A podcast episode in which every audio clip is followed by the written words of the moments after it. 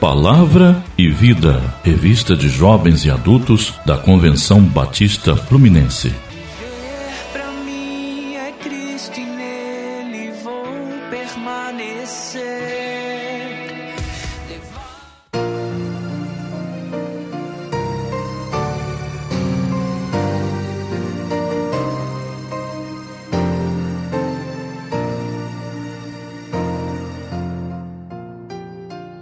Lição 1 Tema Igreja nunca fecha.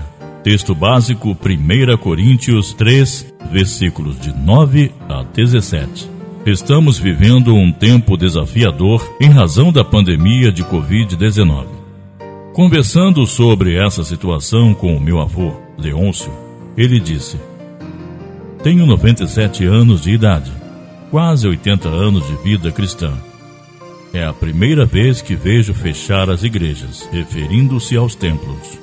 Sem dúvida, estamos diante de um fato inédito que mudou drasticamente a rotina das igrejas. Templos fechados, cultos online, atividades suspensas, agendas alteradas, enfim, a dinâmica das igrejas foi imperiosamente mudada. Porém, a Igreja de Jesus nunca fechou porque a igreja somos nós, patrimônios vazios e rotinas remodeladas, mas a igreja continua a mesma, ativa e influente no mundo. As ondas estão agitadas, os ventos contrários se agigantam, a embarcação parece que vai ruir, mas está conosco aquele que até o vento e o mar lhe obedecem. Mateus 4, versículo 41. Jesus se importa conosco, conduzindo-nos à bonança. É questão de tempo. Em breve tudo voltará à normalidade estaremos juntos sem restrições. É claro que essa esperança motivadora não faz de nós pessoas insensíveis, pois lamentamos profundamente as vidas ceifadas, rogando a Deus pelas famílias. A solidariedade fala muito alto, porém, é incompatível e não se propõe abafar a euforia dos corações que esperam no Senhor e cujas forças são renovadas. Isaías 40, 31. Por isso, nunca é demais afirmar que a Igreja de Jesus nunca fecha. As portas do inferno não prevalecem contra a Igreja. Mateus 16, 18. Muito menos um vírus. Nada detém a marcha do povo de Deus mesmo em quarentena. O apóstolo Paulo, na sua primeira carta à Igreja de Deus em Corinto, 1 Coríntios 1, verso 2, dedicou-se a tratar as causas da divisão da igreja, enfatizando que o santuário de Deus são as pessoas e não os prédios. 1 Coríntios 3, de 16 a 17. Parece óbvio, mas esse entendimento é fundamental para a saúde doutrinária do cristão. Tópico 1 Corporação madura e consciente. Verso 9. A sinceridade de Paulo dá um tom enérgico ao início do capítulo. Não vos pude falar como a pessoas espirituais, mas como a pessoas carnais. Verso 1. Ele acentua a diferença entre aqueles que compreendem as verdades espirituais e aqueles que não compreendem pois não conseguem pensar além da vida terrena e física. Não amadurecer na fé é um problema para a vida cristã. O leite precisa ser substituído por alimentos sólidos. Isso faz parte do crescimento. Por ainda serem carnais, Paulo não podia aprofundar seus ensinos. No verso 2. Por exemplo, achar que só podemos servir a Deus nos templos é prova de imaturidade espiritual. Buscar manter-se fiel somente quando o templo está acessível é enganar-se a si mesmo. Pela carnalidade que imperava, a igreja em Corinto estava mergulhada no partidarismo, afogando-se em inveja e discórdias. Verso 3. Havia os que se declaravam de Paulo e os de Apolo.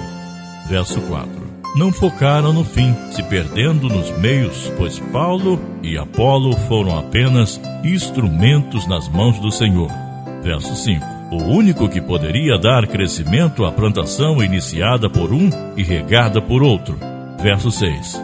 Paulo os exortou à maturidade, pela consciência de que somos tão somente cooperadores de Deus, verso 9. Ele usa duas imagens, lavoura e edifício. A ideia de estabelecer a comparação entre a igreja e uma lavoura é riquíssima. Lavoura nos remete à plantação, cultivo e colheita. Outra imagem oportuna é comparar a igreja a um jardim. Porém, jardins são mais estáticos. Um jardim, um jardim é podado para manter uma imagem fixa de adorno. Uma lavoura é constantemente cultivada para produzir. Nós somos lavouras de Deus. Ele, como legítimo dono, é provedor, se utiliza dos seus cooperadores, Paulos e Apolos, na plantação. Há plantadores e cultivadores mas só há colheita porque Deus dá o crescimento. O crescimento é uma garantia que só Deus pode dar. É por isso que podemos fazer a nossa parte e descansar nele. Nossa esperança está no Senhor. Tópico 2: Construção adequada e convicta. No verso 10 e 15. Paulo também usa a imagem de um edifício no verso 9 e passa a falar sobre a construção. Ele fala de si como um lançador de alicerces, pois essa era a característica do seu ministério. Era um missionário, um plantador de igrejas. Estava sempre viajando. Estabelecia o alicerce e outro continuava a construção sobre ele. No verso 10. O alerta sublinhado foi: cada um veja como constrói. Verso 10. Paulo pregou e ensinou sobre Jesus Cristo, o único fundamento. Nenhum outro poderia ser lançado. Verso 11. Cristo é o fundamento da igreja. A solidez de uma construção está no seu fundamento. Por isso, o apóstolo Paulo foi tão enfático. E é em Cristo que se constrói. E não se tratar apenas de construir, mas de construir com dignamente. A forma como se faz a construção é importantíssima, porque a obra de cada um se manifestará. No verso 13. Sobre o alicerce poderá ser construído ouro, prata, pedra preciosa, madeira, feno ou palha. Verso 12. Chegará o dia da avaliação, quando o fogo testará a obra de cada um verso 13. Sendo recompensados aqueles cujas obras permanecerem. Verso 14. As obras que se queimarem evidenciarão o prejuízo dos seus construtores, embora salvos. Verso 15. Paulo não está classificando como construções más, e sim como inadequadas. Isso nos permite dizer que podemos apresentar a alguém uma mensagem parcial do Evangelho, levando o ouvinte a um entendimento inadequado, fraco, insuficiente da palavra de Deus. Ainda bem que o que salva é o fundamento, Cristo, e não as nossas obras. A salvação é uma garantia da misericórdia divina e não do resultado das mãos dos construtores. Os construtores que trabalharem mal, mas que forem fiéis, serão salvos. Verso 15. Todavia, as suas realizações não servirão para nada, pois serão consumidas pelo fogo. A falta de convicção espiritual é prova de maturidade, diante da qual as construções serão de madeira, feno ou palha. Lamentavelmente, há muitos cujas construções, embora sobre o alicerce correto, não subsistirão. Tópico 3 Habitação protetora e sagrado verso 16 e 17. É bem verdade que por nós mesmos não temos capacidade para uma construção à altura do Evangelho. Por isso vale a pena lembrar que temos, porém, esse tesouro em vasos de barro, para que o poder extraordinário seja de Deus e não nosso. 2 Coríntios 4, 7. Paulo levanta uma questão provocativa não sabeis que sois santuário de Deus e que o seu Espírito habita em vós? Verso 16. É como se eles ainda não tivessem alcançado o entendimento da honrosa condição de ser igreja de Cristo, ou seja, ser santuário do Altíssimo, habitação do Espírito Santo. Igreja é muito mais do que templo. Igreja é habitada pelo Espírito, por isso a igreja nunca fecha. Prédios são construídos e dedicados para a adoração a Deus. Por mais lindos e suntuosos que sejam, podem ser fechados e até mesmo destruídos. Jamais. A proteção da igreja é o Senhor. Ele é o guarda de Israel. Salmo 121. A presença do fiel protetor faz do santuário algo sagrado. Verso 17. Esse ensino é recorrente na carta.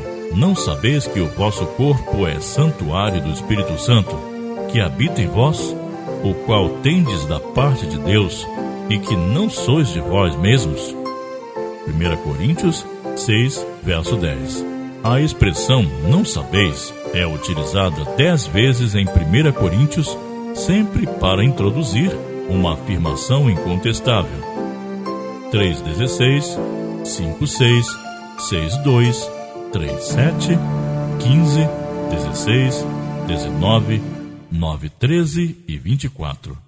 Como Deus ama a sua igreja, trabalhar para destruí-la é chamar para si a disciplina divina. A presença protetora e sagrada age poderosamente, pois o nosso Deus é fogo que consome. Hebreus 12, verso 29. Na segunda carta aos Coríntios, quando o apóstolo Paulo fala sobre a santidade, ele volta ao assunto. E que acordo tem os santuários de Deus com ídolos? Pois somos santuários do Deus vivo, como ele disse: Habitarei neles e entre eles andarei, eu serei o seu Deus e eles serão meu povo. 2 Coríntios 6, 16. O autor aos Hebreus também discorre sobre o tema, porque toda casa é construída por alguém, mas quem edifica todas as coisas é Deus. Moisés, como servo, foi fiel em toda a casa de Deus para testemunho das coisas que seriam anunciadas, mas Cristo, como filho, é fiel sobre a casa de Deus, casa que somos nós. Se conservarmos firmes até o fim a nossa confiança, e a glória da esperança. Hebreus 3, verso 4 a 6. Para pensar e agir. Não é uma tarefa tão fácil ficar em casa numa quarentena. É doloroso estar impedido de participar dos cultos coletivos presenciais e até mesmo, eventualmente, passar em frente ao templo da igreja e vê-lo fechado em pleno domingo. Mas, e antes da pandemia? dávamos o devido valor ao congregar? A nossa postura demonstrava que de fato valorizávamos o privilégio da comunhão no mesmo espaço físico? Somos santuários de Deus. Uma vez que a igreja é gente, como deve ser o relacionamento entre os irmãos em Cristo? Cristo é o alicerce, o fundamento. Sobre ele devemos erguer construções adequadas como estão as obras das nossas mãos. Deus te abençoe e tenha um ótimo estudo. Leitura Bíblica Diária. Segunda, 1 Coríntios 3, versos de 1 a 9. Terça, 1 Coríntios 3, versos de 10 a 17. Quarta, 1 Coríntios 12, versos de 12 a 31. Quinta, Efésios 2, versos de 19 a 22. Sexta, Hebreus 3, versos de 4 a 6. Sábado, 1 Pedro 2, verso 9. Domingo, Mateus 16, verso 18.